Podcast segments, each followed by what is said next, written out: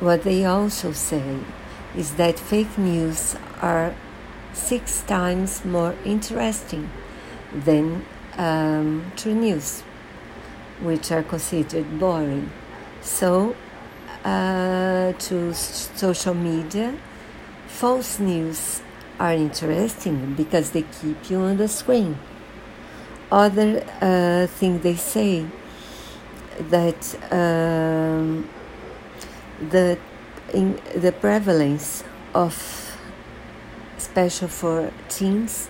So from the age of 10 to the age of 14 uh, social media increased uh, depression anxiety and uh, suicide 150 percent or more and in the between the ages of 15 and 19 increased the taxes of depression and anxiety uh, from 60% to 70%, which is really scary. So, what could be a solution that governments really restrict social media and made and res- uh, made them responsible for the consequence that its use causes in society.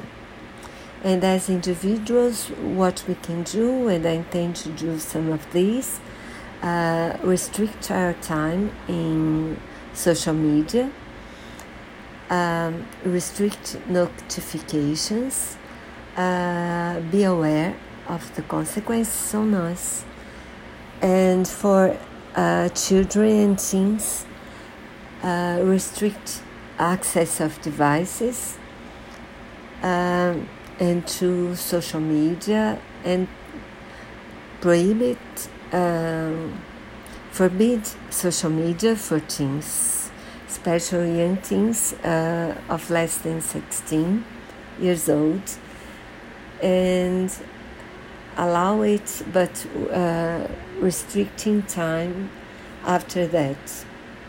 And I think it's the it's uh, they are use, useful uh, advice, so I recommend it.